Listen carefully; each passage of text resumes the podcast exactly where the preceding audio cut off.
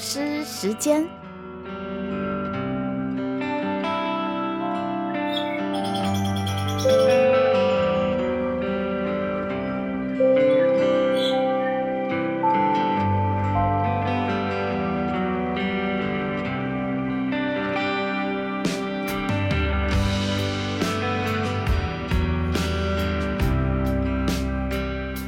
这其实有时候我们不得不说，以前觉得很笨的老方法，就是踏踏实实的，就是一点一滴的读的老方法，还真有一点效用哦。对，其实这个就是我们有些时候讲这个蹲马步。当你整理完这么多事情之后，嗯嗯，你最后呈现给老板的只有一张 A4 的纸大小。哇，我以前都以为这些大企业家都很会谈大策略，嗯，其实我们可能都错了。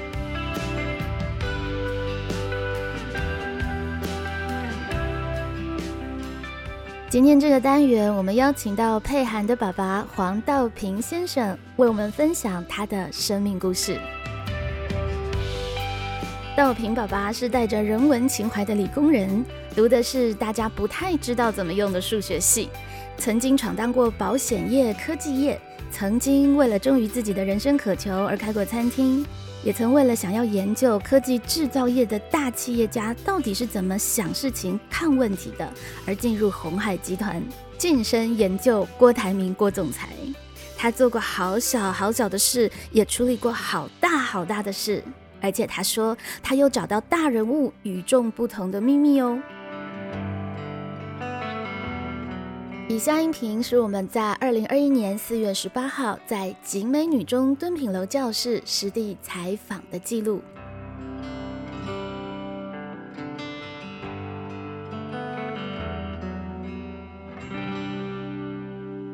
好哦，各位听众朋友，我们这是一集实验性的节目，因为我一直觉得，其实，在教室里面，家长是一个很重大的资源库，未开发的一个资源库。但是，要怎么样跟家长取得沟通跟对话，其实是我长期思考，但是不见得有个好好切入的一个脉络。然后，非常幸运的是，这一次我们的家代哇，本身就是一个超有故事的人，以及呃。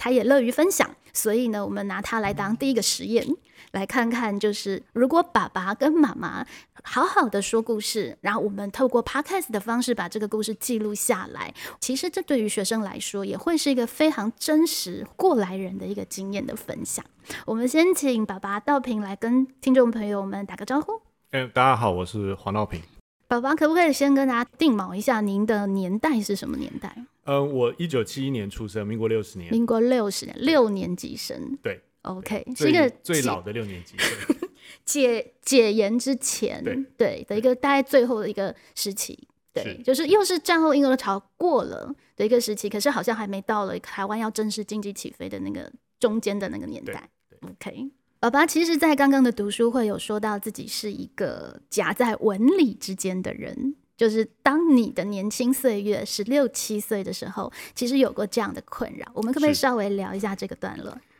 好，嗯，其实我我从小是一个蛮可以说是很听话又很不听话的孩子、哦。哦那嗯，我一直对学校的课业很排斥。哦，真的哦，那我喜欢念我自己的书。是，嗯，在我们成长的那个年代，其实大部分呃都会期待男生是要走理工。嗯，那但是其实我自己有兴趣的领域是人文跟烹饪。哇塞，那嗯，我一直对于嗯文学、艺术呃很有兴趣，是，然后对烹饪很有兴趣。嗯哼，可是呃，成长的过程中间，上一代的期待一直希望我们走的是资讯、电脑、是呃、理工这一未个来领域发。展嗯方向，对所以呃，成长的过程中间，其实是一直在这两个呃自己想走的路跟社会期待嗯，男生该走的路中间，呃，摇摆，好、挣扎。那大概在大学之前，一直都是这样的一个状态。我可不可以偷偷问一下，爸爸那时候读自己喜欢的书，你喜欢什么书啊？呃，我我其实那时候最爱读的书是跟动物、跟大自然有关的书。这么的有主题性，是，很然不后容易耶呃，我自己的外公呃很会写书法，嗯嗯，如果大家有兴趣，还可以有空去回忆的话，那个啊、李安在拍嗯《卧虎藏龙啊卧吗虎藏龙》里面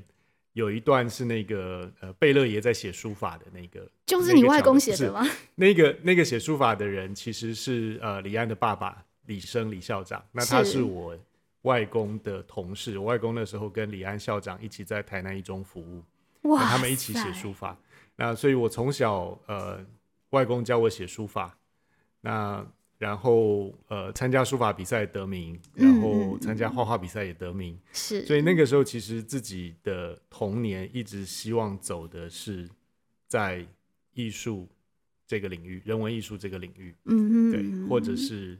啊、动物啊、嗯跟大自然相关的领域，那 OK 一直不是电脑资讯或者是比较数理，冰冷的感觉对的这一些东西是但是因为你是也是个听话的孩子，对，所以就按着大家的期望走。但是你进的科系也是蛮基础的一个学科，叫做数学系。是对，对我们趁这个机会，其实也跟听众朋友介绍一下，到底数学系学什么，以及什么人适合读数学系呢？好，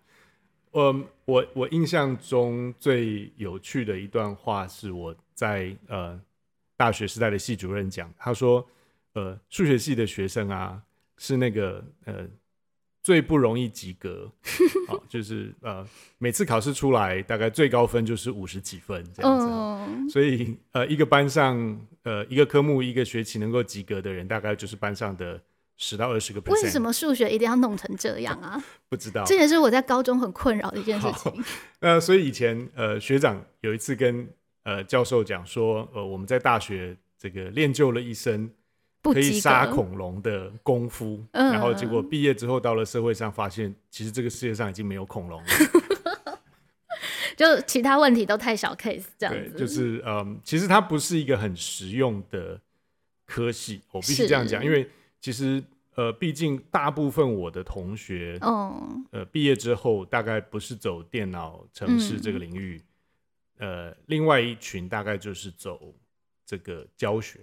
哦，就是哦数补习学班老学师术或者这样是子，或者是学校老师，大部分都是走这样子的领域。呃，就是资讯相关的，或者是说就教是学教相关学的学对术相关是的对。那那个时候为什么你会选择数学系呢？其实我们那个年代哦，就是志愿填到哪就念什么的，也那没个想太多也没想太多。其实本来想念物理，但是不巧的是，我那一年的物理我没有考好。哦，对，那后来就选择理学院，然后呃走了数学。 OK，对所以也是因缘际会读了数学系。对，但是这样子说起来，您选的未来的出路跟就业跟你的同学是不太一样的，因为你到了商界去。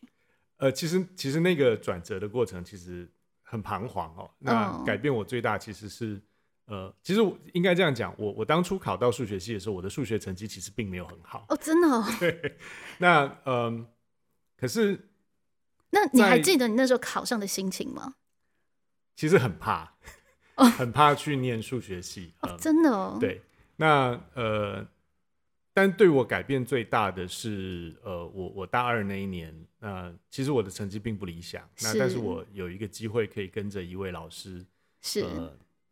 他教了，就是我陪，因为我这位老师很特别，就是他呃弱视，眼睛看不太到，哦、然后耳朵也听不太到，嗯，所以他嗯需要有一个学生在旁边帮他念书给他听。哦，所以我就一整年的时间，就是利用课余时间陪着他念书，念完了一整本的数学的书，哇塞，有那声朗读就对了。而且是用原文的朗读。哇，好，那这这一整年其实把我的学习态度跟学习方式做了很大的调整。嗯，那之嗯后嗯我就开始对数学这个领域有兴趣，然后一直一路念到研究所毕业。这其实有时候我们不得不说，以前觉得很笨的老方法，就是踏踏实实的，是就是一点一滴的读的老方法，还真有一点效用哦。对，其实这个就是我们有些时候讲这个蹲马步，对，还是蛮有用的就像是中文系的点书啊对，就是很基础的功。可是你真的点完了一整本书，你自己对于你对古文接触的那个自信度，其实是真的是会不一样的。是的，是的，对，那所以这是你在求学阶段，后来就真的发现了，哎，数学好像真的有点意思，然后对就读了数学。那硕士班毕业之后，你就要出来找工作了吗？对，在这个阶段，你又彷徨了。对，因为呃，我后来选择的是到保险公司。哼，那但是我这个决定其实也蛮有趣的，因为呃，我们念数学的人嗯到保险公司，其实最应该去的部门是数理部，数理部就是保险精算。 OK，那后来我没有走保险精算，我选择了去业务。为什么？好，因为嗯、我那时候想了一个很有趣的问题，就是呃，观察了之后发现，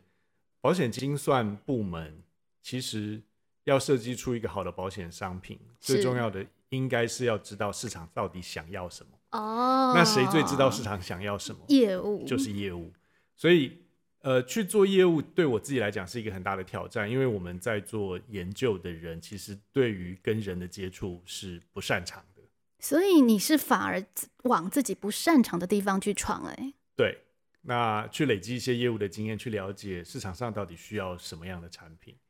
那呃，本来下一步是希望往保险精算走，可是那个时候正好碰到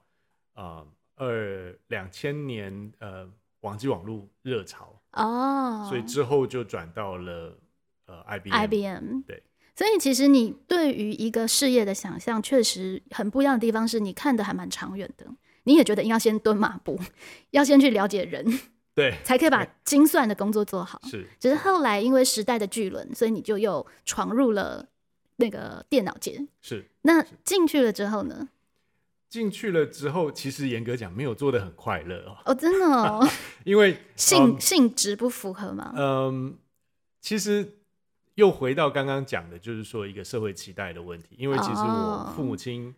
呃，尤其是我的母亲，特别希望我进电脑业，所以后来我就进了台呃 IBM 那。呃有点是为了符合父母的期待而进去。嗯，可以这样讲。 OK，那在那边一待就待了呃四年多，快五年。也不短呢、对，那不愉快的地方是在哪里呢？嗯，其实嗯，要面对很大的业绩的压力。哦，那呃，因为那个时候的资讯业是非常的竞争。是那呃，我在那边的工作累积了不错的工作经验，那嗯也帮公司接了一些还蛮有意义的案子。嗯哼，那呃，我觉得其实呃最大的冲击是，嗯，应该说是工作的压力让自己变得不快乐。所以确实因为你有人文的本质，所以你才会觉察这一点，应该是是哦对。所以你后来又转向了，对而且这转向蛮特别的，对，那个时候离开之后，嗯，就开始思考一个问题，就是我到底最爱什么？那个时候你的年纪大概走到快三十岁哦，嗯应该讲是三十出头，哦，到了三十出头，对，三十出头，正是一个而立的年纪对，就是要开始思考自己终身定位要到哪里的是时是间。所以后来你又怎么抉择呢？后来呃，那个时候我们刚结婚，呃，大概三四年，然后有了第一个小孩，就是佩涵。嗯哼，呃，嗯、那个时候我决定我要做我自己最爱的事情，呃所以我嗯哼开了一家餐馆。哇哦，这个跳脱很大耶，对，这是一个蛮大的转变。那也是要蛮勇敢的，因为你创业对，那而且做一件自己从来没做过的事。是那其实开餐馆的那一段时间非常快乐，真的哦、呃，虽然体力上的付出很大，因为呃我自己待在厨房里面，不是那种就是啊不是只只叫是别人煮的哦，是是因为我我开餐馆的原因是因为我爱做菜，嗯，嗯所以啊、那个时候呃早上一个礼拜有几天早上是要非常早起来去市场买菜，嗯哪样的餐馆啊？呃意大利菜跟法国菜，哇塞，那最最快乐的应该是到呃基隆的看妈店去买鱼。嗯哼，好，那那个是一个非常，呃，非常不一样的经验。而且跟人就可以有交流跟互动，，对对，那呃，最大的成就感应该会是当你的菜做完了之后，呃，你的客人非常的满意，然后他们嗯会持续的回来店里面嗯，呃，嗯尝试不同的嗯菜色。我觉得那个是一个很快可以获得成就感的一没个错，工作。是。对。那后来好像又有一些转折，对，后来把餐厅呃卖掉了，然后又回又回到了科技。哎，对科算科科技科业技业对，那对那个时候就进了红海。这个又是一个怎么样的经历呢？嗯，或许大家会觉得说，哎、从从这个呃餐馆这个水深火热的 工作跳进了血汗工厂哦。嗯、那呃，不过这是一个完全不一样的人生的经历。那这个时候到了几岁了？这个时候到了大概二十三十了啦，哦，sorry，三十五六岁，三十，所以餐馆也大概开了开了快两年。两年。对嗯嗯，那嗯，进到红海也差不多四年多五年的时间。姻缘是什么呢？嗯，其实有点误打误撞，因为那个时候自己只有一个想法，就是我想要往制造业去试试看。为什么这时候又想往制造好业呢？因为其实，嗯，我想这个其实在呃呃整个人生的思考，呃，一直有一些嗯、不一样的想法哈。是就是说我在 IBM 的时候，我经历到的其实是一个业务单位，嗯、呃。其实台湾 IBM 在台湾就是一个业务单位，嗯它是卖嗯产嗯品的单位，对它不是在做制造，是那也不在呃做不多的研发，有做研发但是并不多。 OK 那呃，后来我观察到一个呃经济上的问题，当然这个也是我跟我太太在聊天的时候，我我自己想到，呃或者说从她的专业领域呃想到的一些事情，就是说台湾的经济发展其实最重要的还是需要有实体的制造。没错，好这也那是其实才台能湾够现在可以很稳的对原因。，对，才可以支撑台湾的经济发展。嗯，所以那个时候我就想说，嗯，我能不能进到制造业去看看制造业到底在做什么？所以那个时候误打误撞，呃，丢了履历到红海的关系企业，然后就就进到了红海的这个大家庭里面。我想要更仔细的去询问哦，因为爸爸在选择职业的时候，我觉得一来很不设限，这是很特别的；嗯是第二点是，嗯你你在选择的时候，一般人会想要到科技业是想要赚很多钱或干嘛，可是爸爸是纯粹好奇嘛，想知道他们在干嘛嘛。对对，呃，当然，呃，赚钱还是一个必要的呃条件啊，理由哈就是说呃我们毕竟还是要养家活口嘛。哈对对对，那嗯，那个时候决定要加入红海的时候，呃，我的朋友跟同学都很反对，因为他们就说这个是血汗工厂、你要对啊，确你定之要前去不吗是已经不喜欢那样的环境了吗？好？那但是其实嗯，重点是在于说，嗯，我一直想要了解制造业到底是怎么样运作的运作的。对，那想要了解的下一步的目标跟期期许是什么？预设是什么？嗯，我我在我年轻的时候，就是刚刚开始工作的时候，我一直在思考一个问题，就是为什么有一些大企业家他们会成功，嗯嗯，就他们到底看到什么？是那其实这个这一点，我觉得我要拉回来一点点，回到呃我在学校念数学的训练。是呃，其实你说念数学只是为了我们算东西比别人快吗？当然不是，当然不是哦啊、对，那其实，在整个数学的呃学习跟研究的过程，其实最核心的问题是你的逻辑思考能力。没。错，那这件事情是会让呃我受用一辈子的。哦嗯嗯所以我那个时候在思考说，这些成功的企业家他们到底看到什么？嗯，怎么其实想的？对他们到底是看到了什么事情，让他们会去做那样的商业决定这个问题其实 OK 我思考了很久。了解，那我一直有一个想象，就是说，如果我能知道他们怎么去看事情，是不是我也有机会可以看到别人看不到的事情？然后创造一番风云。对，其实那时候在想的是这样的了问题。解，这样子整个就还蛮合理的。其实刚刚的另外一个发现也是，其实爸爸并不把自己限缩在某业某行的人才。你在对思考的时候，其实这根本不是你第一个 care 的问题。对，对，就是我是什么科系，所以我要找什么工作。对，你其实是想要去看到这个时代的趋势，并且对弄懂它，然后创造一些你可能那个时候也不知道你要创造什么的东西。对，对 OK 有有一点这样子的啊、嗯现在回想起来，对，其实那个时候一直想要去弄清楚，嗯嗯嗯，呃，这些事情到底是怎么发生的，是，好，想要去找一个源头，或者说一个呃一个一个思考的起点。我没我一直在错找这个这个这个这个原点。嗯，那嗯，所以后来其实我有找到答案。真的哦，对，那呃，他让我呃，在我跟我儿子、女儿在互动的时候，我一直会跟他们提到一个问题，就是说我以前都以为这些大企业家都很会谈大策略，嗯，其实我们可能都错了，真的哦。他们可能更重视细节。其实是因为把细节一个一个处理好对了，才那撑持起来。对，那所以回过头来，其实会让一个人成功的，并不是那个所谓的大方向或是大趋势，嗯，反而是他在做每一件事情或是每一个判断之前，是他蹲了多少马步是，啊？因为这些细节就是，其实就是我们一般呃日常生活里面开玩笑讲的蹲马步，嗯也哼，就是说，他对很多事理的判断跟解读，嗯是非常注重细节的。那他也从这些细节、这些蛛丝马迹里面看到了一些机会点，他其实然才后在这些文理脉络里面。，对，然后把嗯发握现住了。那这些细节其实是别人忽略的事情。可不可以，爸爸举一个例子？你在红海里看到的？嗯，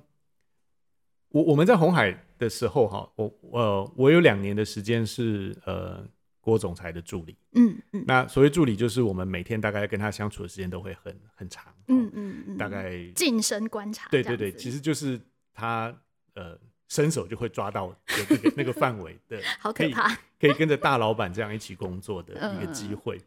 那其实我们在当助理的时候啊，最怕的一件事情是帮老板排行程。是，好，那呃，总裁在看行程的时候非常的仔细，哦，真的。对，我以为总裁都是把行程丢给助理拍，他就不管这样。嗯，他会我们帮他排好行程之后，他会很仔细的去看。是，那甚至我可以讲，就是说，当年他在考核这些助理、这些年轻人，嗯呃，第一关就是看助理怎么帮他排行程。嗯嗯，好，嗯那这个其实是看起来很细微很枝微末节的事情，就是对大家可能会觉得说，一个大老板为什么会花时间在看呃别人怎么帮他排行程？对，但其实这里面蕴藏了很多哈，就是嗯我、我有一次帮他排行程的经验是，他要去日本大概五天的时间。是那呃，我们在当助理啊，帮他排行程，呃，挑战的地方是，老板只会告诉你说我要去日本五天，嗯，剩下的事情就是你要帮他搞定。你要自己去设想那些细对节，。所以呃，我们过去啊，大概就要会去回想过去两三个月我们跟老板开过的会里面，他提到关于日本的议题到底有哪些？ 有哪些蛛丝马对迹？？那我们就要去把过去的会议记录通通翻出来，了解，然后去找出他真正有兴趣的议题，或者说嗯在商场上的决定。重要且紧急的议题有哪些？嗯，然后相关的人有哪些？嗯然后怎么样安排是最有效率的行程？嗯，那一直这些细微末节的事情，一直要到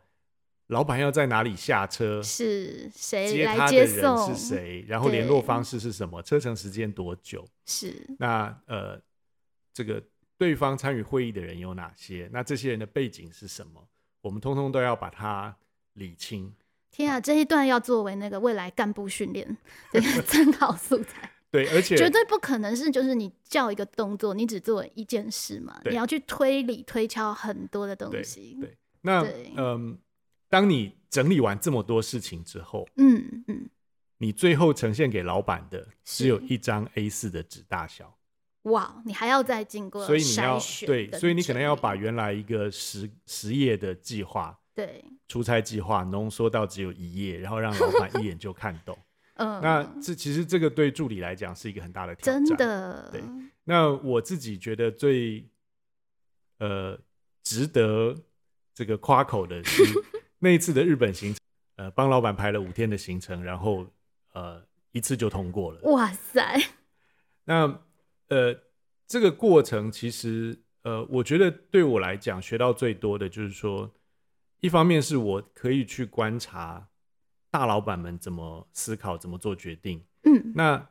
但对我自己来讲，觉得最宝贵的经验是让我能够用老板的角度嗯，在思考嗯事情。是那这个过程虽然只是简单的排一个行程，没啊、错，五天的行程，但是会让你去做一个比较全面的思考嗯啊。那这个思考里面其实包含了呃策略性的思考，也就是说商业决定的思考，是跟这种生活琐事上面的思考。啊没其实错这个都是蛮有趣的挑战。显然你看到了一些哲思跟风范，对对吧？那类似的经验，其实后来到了我呃帮呃红海在这个呃成都建成都厂区的时候，是，其实也有很有趣的经验，就是呃我经常会跟我呃朋友们在聊说，呃怎么样让老板从下飞机嗯到开完会到住进饭店，是这中间老板的行程完全不会被打扰。也就是说，不被打扰的意思是说，你不用跟老板讲说，哦，老板你现在要这个呃饭店 check in，我要跟你拿资料。嗯，那这中间其实会有很多的这个 mega，嗯哦、嗯是呃，当我们在构思一件事情的执行面的时候，怎么样能够让它的这个我们所谓的无缝接轨的这个是这个呃做事的这个细致度，能其实够达到嗯，这个完美。你已经把它当做一个艺术创作在做了，对对对，呀所以所以其实呃，这些的工作的过程一直让我在思考，就是说，呃，思考跟验证到说，其实这些企业大老板嗯看事情的细致度，嗯，其实远比我们自己看事情的细致度还更细致，还更深入。那这是他们可以跟其他的企业主管拉大距离很很重要的一个关键。有的时候我们会觉得说啊，那就是他们运气好啊，就是那个时，就是他们可能跟对了时代。可是确实，我们是必须要有一些真的是近身观察来的事例，我们才会知道他们是还是有他们的非凡之处。对对对，爸爸在那个成都厂富士康其实有处理过一个 case，我觉得听爸爸说也非常的精彩，尤其里面充分运用到了数学系的专业。呃，对，对，我们来谈谈这一段。呃，其实，在红海到到成都建厂之前，呃，如果大家有印象的话，呃，在做这个商业决定之前，红海面临很大的经营的压力，就是所谓的跳楼事件。是，那呃，正好跳楼事件闹得最凶的那段时间，就是我跟在总裁身边的那一段时间。那是大概几年的时候呢？大概在呃二零一零年，二零一零年的时候，对，大概在二零一零到二零一一那段时间是跳楼 OK 事件闹得最凶的时候。是是，那媒体上通常都会讲说十二跳、十二跳的这个事情。那呃，第十二跳正好是在我的事业群，哇塞，所以那而且那一天正好是跳楼的当天，正好是呃郭总裁在接待四川省委书记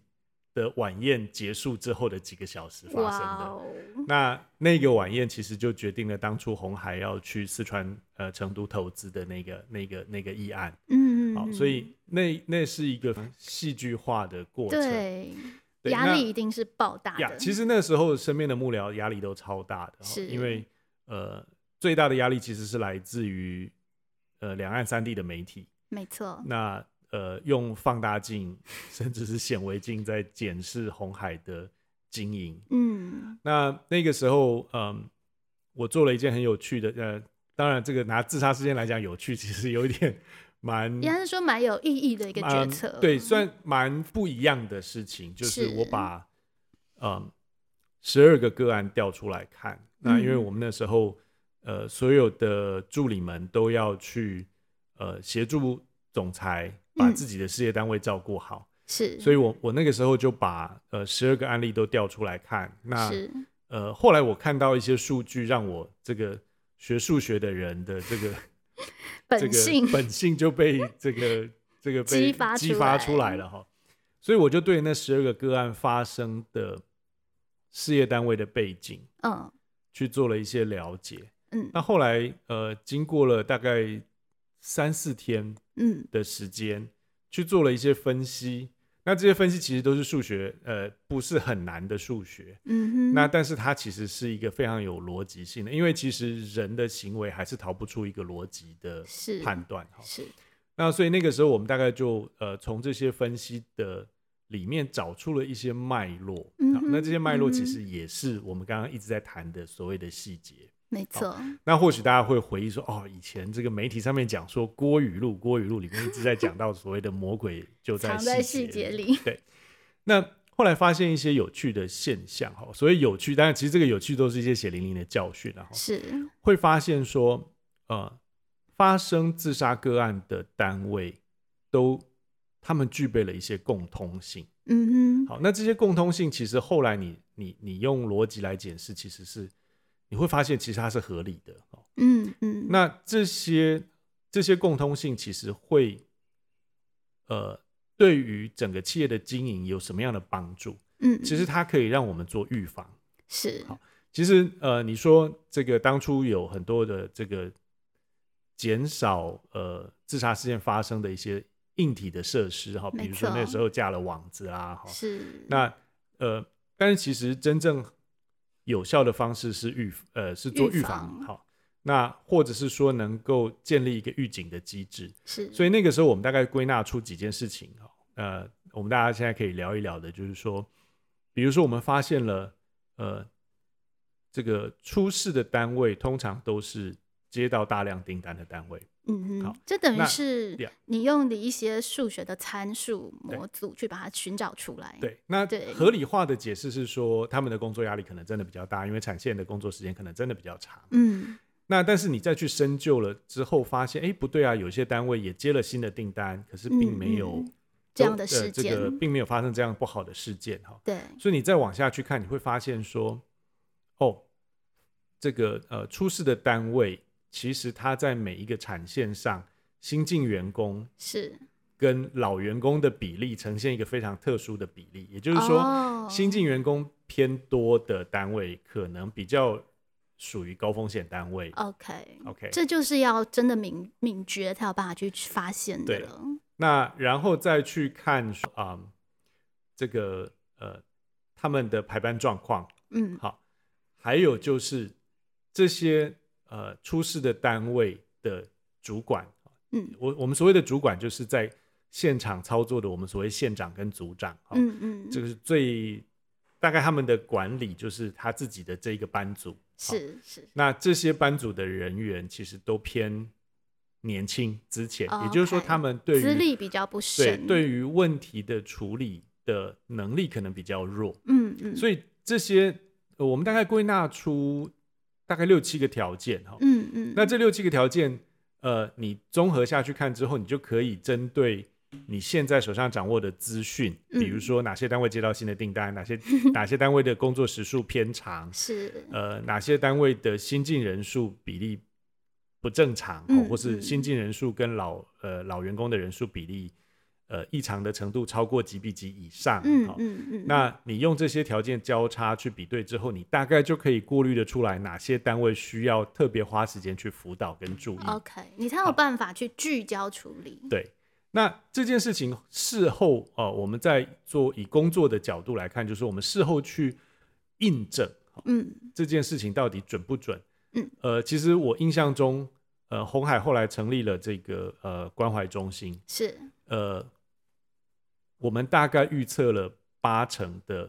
潜在自杀风险的案例。是就是有通报的案例，几乎是都落在我们原先预估可能会出状况的单位哦。这一些单位对上，所以其实这个是对于呃呃对于后世这些防范跟预防嗯嗯或者辅导协助有了一定程度的帮助。没错。那我想这是一个很典型的例子，就是说，呃，我我偶尔会跟孩子聊到，就是说，其实，嗯，单一的学科，单你单从学数学的人来讲，呃、并你不是每一个数学系的人对，你都不一定会想要到把这样运数学用嗯拿出来这样用。对，那呃，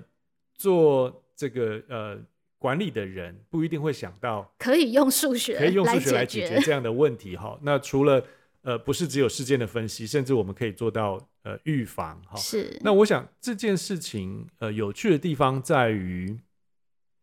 他让我看到一件事情，是现在的工作已经不是单一学科能力嗯嗯，呃就能够解决的，我们需是要的可能更多的是跨领域的知识，是，呃，跨领域的技能，好、没或错者是跨领域的思考，嗯好、来协助你的工作推展。嗯对嗯。其实我们常常在课堂上很干涩的回答学生到底读什么科系有什么用，那常常你会发现你根本没有足够的说服的素材。有的时候我们确实就必须要回归到一个一个有温度的故事。对，所对以今天非常谢谢爸爸跟我们分享这样的一个故事。其实后续还有好多哦，包括那个呃，就是一个大的企业怎么煮饭，对以及呃很多的一个相相关的细节，怎么在人文跟呃数理之间去融合。我觉得还有好多精彩的故事。是的不，过现在时间已经有点有点晚了，我必须要放爸爸去吃饭了，所以我们后续的一些相关的故事哦，我会期待有机会再呃跟爸爸进行进一步的采访。那我猜测，其实这一些的分享，对于新一代的孩子，他们去观看跟思考，都会有一些很不错的一个启发。谢谢，今天再次谢谢爸爸来参与我们的节目，然后陪我做这第一次的一个实验。我们预知后事如何，且待下回分解喽。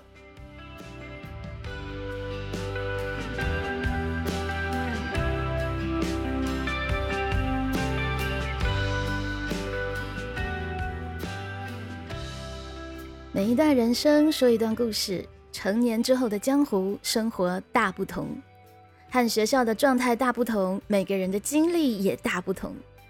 有的时候啊，还真的需要一个好好说的情境，才有机会去回首自己到底是一路怎么走过来的呢？